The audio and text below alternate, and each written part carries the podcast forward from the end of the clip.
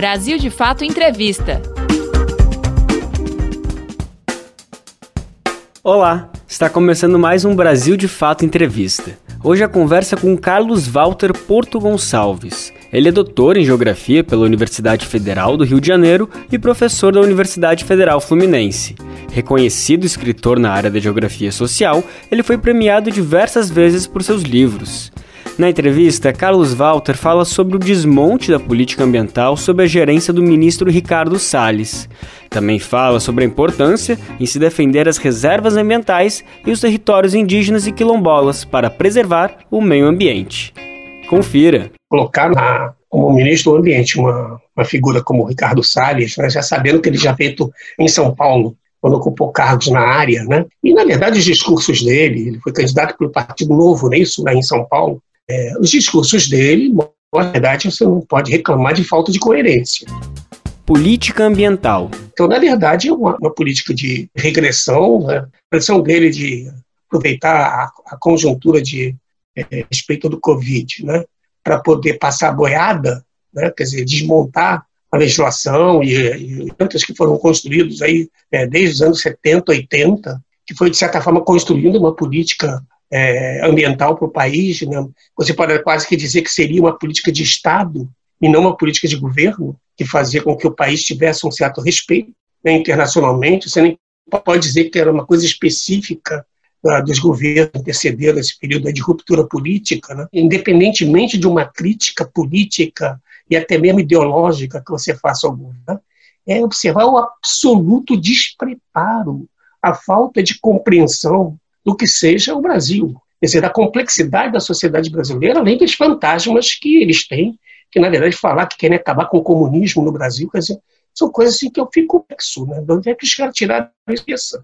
Mas, enfim, além desse, assim, dessas, dessas alucinações né, que eles têm, né, é, na verdade, um desconhecimento efetivo do que esse país é, para ter políticas. Né? Você está vendo, por exemplo, é, com relação aí a Covid, né? quer dizer, é como as coisas, na verdade, até por uma certa naturalidade, por exemplo, o Brasil, por, por eventualmente, né, pode estar dando um grande passo, um é, é, efeito positivo na sociedade brasileira. Imagine no tratamento da Covid. Chama atenção não só a maneira deliberada de regressão de sociais, né? coerentemente com o discurso, né? um discurso o tempo todo de morte. Né? Você pega o cumprimento dos correligionários de campo que está no governo é com arminhas, né? Cumprimentando criança com dedinho fazendo arminhas para as crianças, né?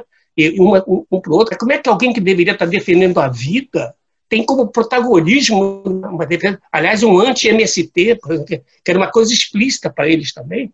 Mas, enfim, então eu te diria que é um, um processo de regressão deliberado e, ao mesmo tempo, um desconhecimento. Né? Tanto é que agora, com as pressões nacionais aí, das corporações, é isso com relação às importações de, de soja, de carne é, do Brasil, né, colocaram, como eles, eles, como não tem política nenhuma, chamam os militares para tentar resolver os problemas. Né? De repente, você imagina botar 4 mil militares na Amazônia para combater incêndio. A Amazônia são 60% do território brasileiro. 4 mil militares faz cosquinha no problema. Não tem como resolver. Independentemente de não ser uma especialidade dos militares combater incêndio. Entendeu? Eles não têm expertise para isso, eles não têm conhecimento para isso. E não é missão deles.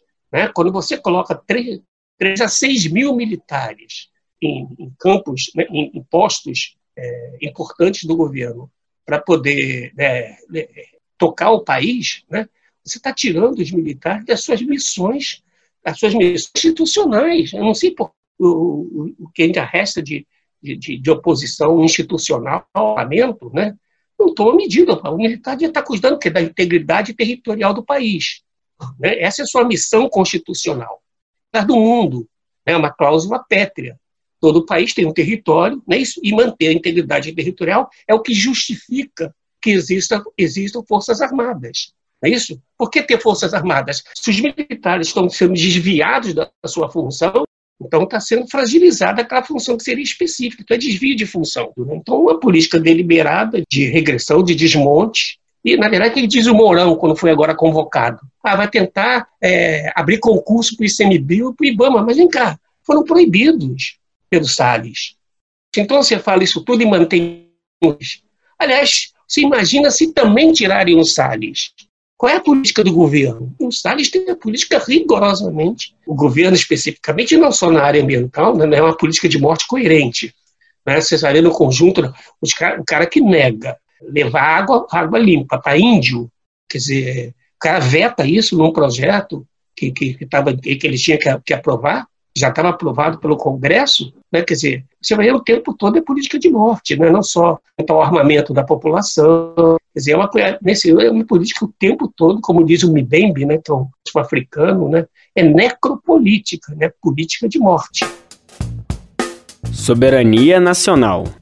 Um sujeito que declara como ele, o seu, o seu vice, né, que é general, declara que Brasil, a política externa do Brasil é configurada enquanto a defesa do hemisfério ocidental, essa é a declaração do, do, do. Olha, isso é, é a definição por excelência da política externa norte-americana. Isso é princípio da política externa.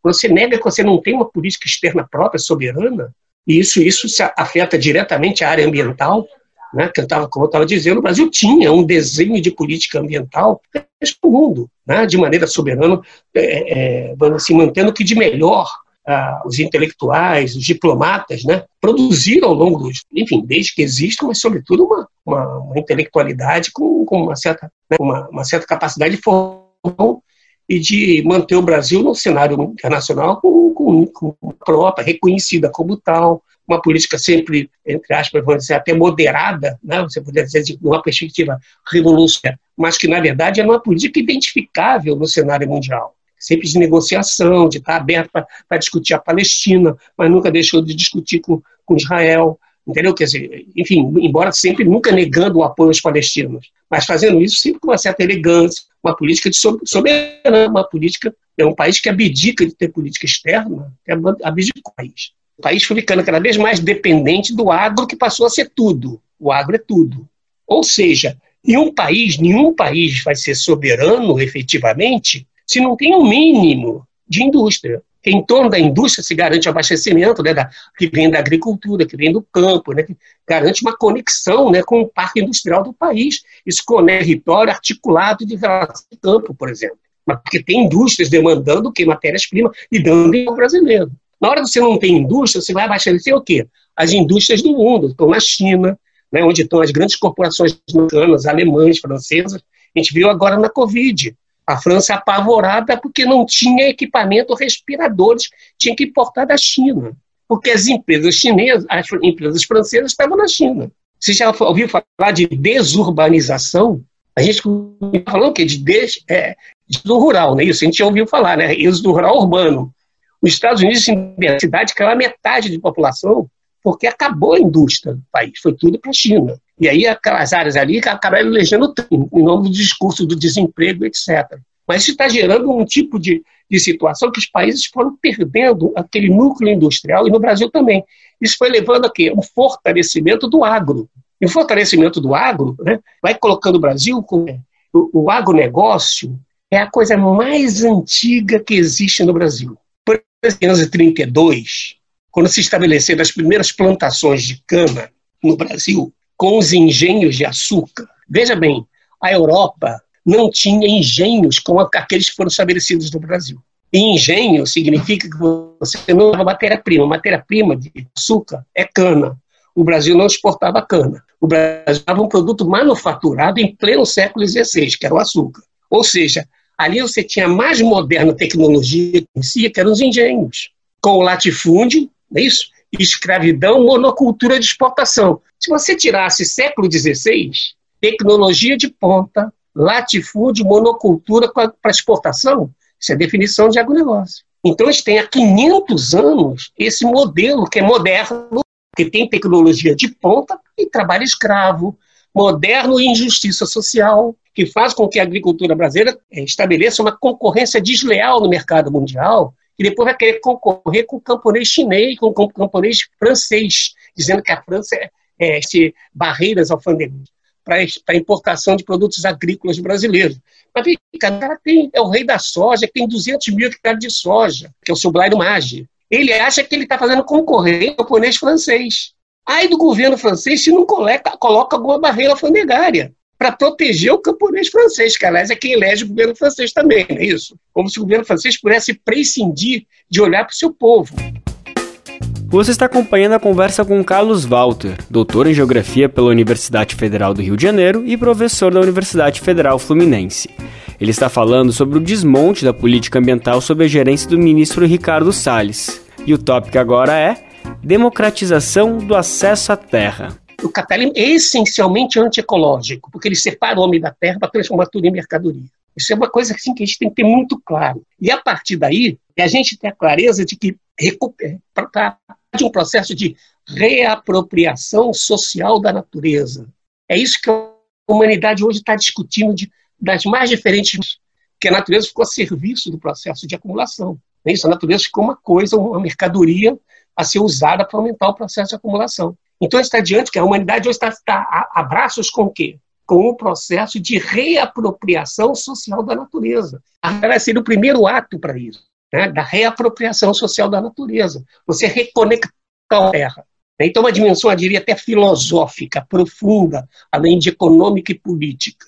Né? É preciso a gente recuperar a cose. Né? A reforma agrária é uma questão central né? para a gente recuperar, para a gente não ter essa sucessão de pandemias que vão cada vez mais se suceder.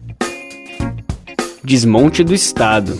Na verdade, o desmonte de todo o regramento ambiental né, que estava consagrado na Constituição e, e posto em prática com o fortalecimento, de alguma maneira, dos órgãos ambientais, que eu sempre insisto, já estavam sendo desmontados eh, antes. Isso eu acho que é importante a gente não confundir as coisas.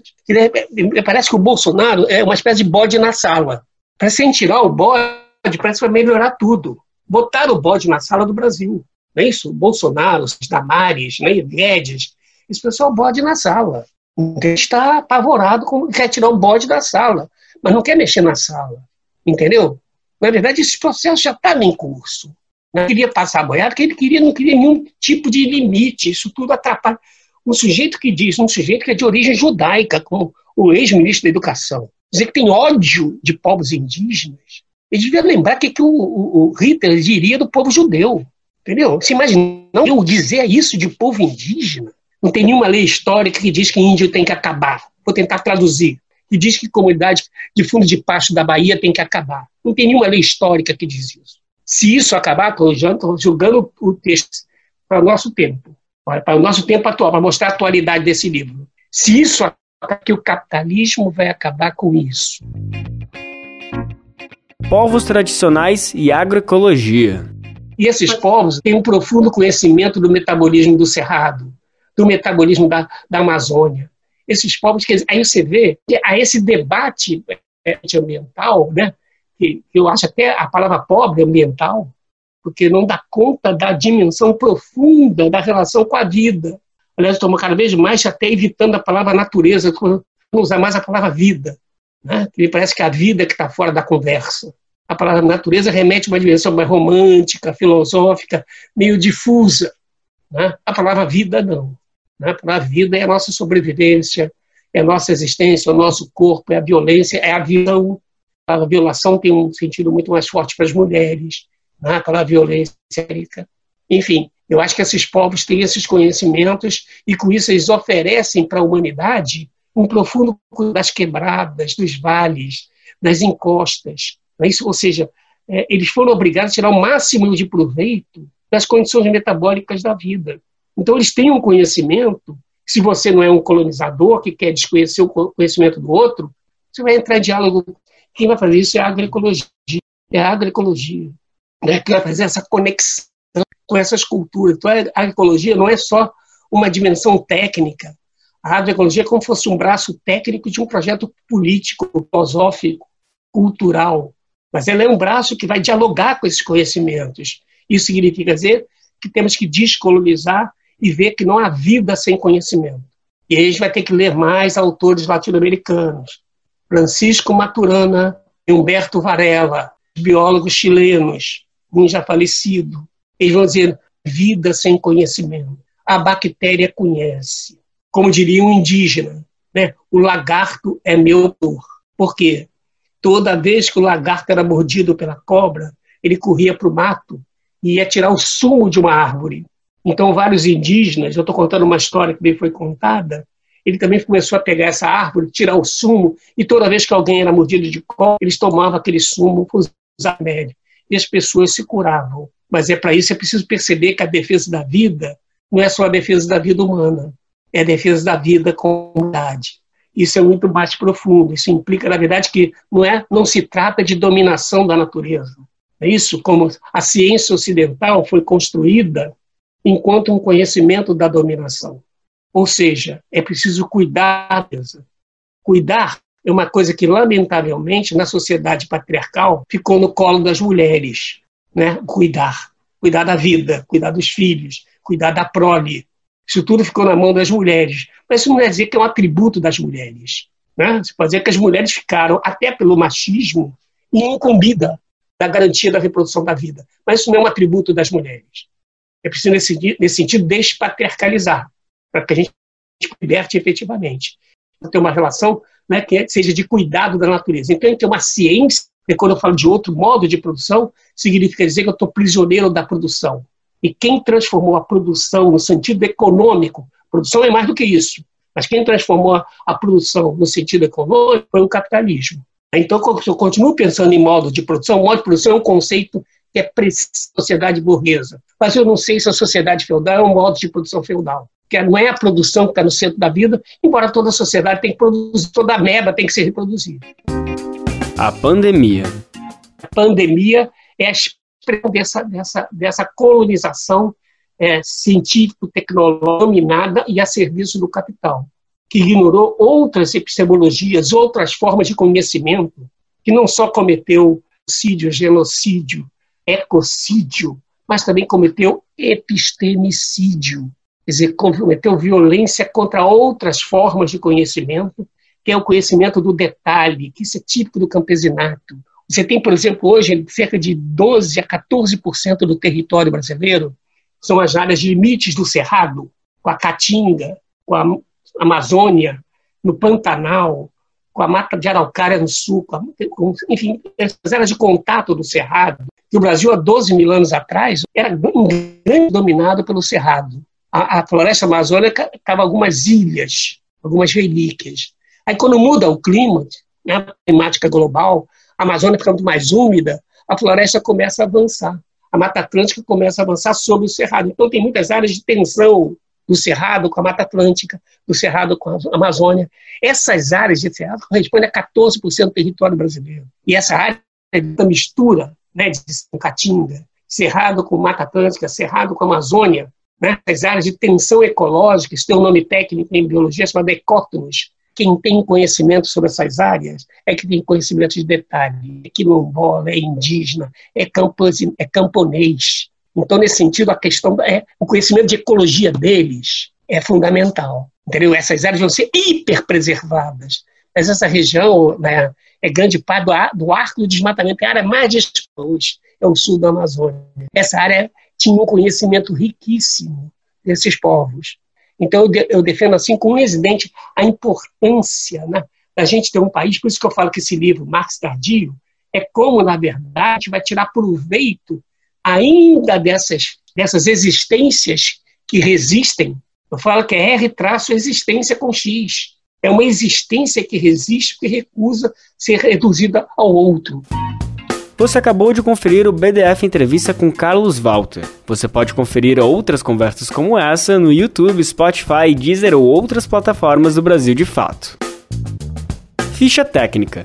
Apresentação: Lucas Weber. Entrevista: Nayata Wani. Edição: Vanessa Nascimento e André Paroche. Coordenação: Geisa Marques e José Eduardo Bernardes. Direção: Beatriz Pasqualino e Nina Fidelis. Até a semana que vem. Brasil de Fato Entrevista.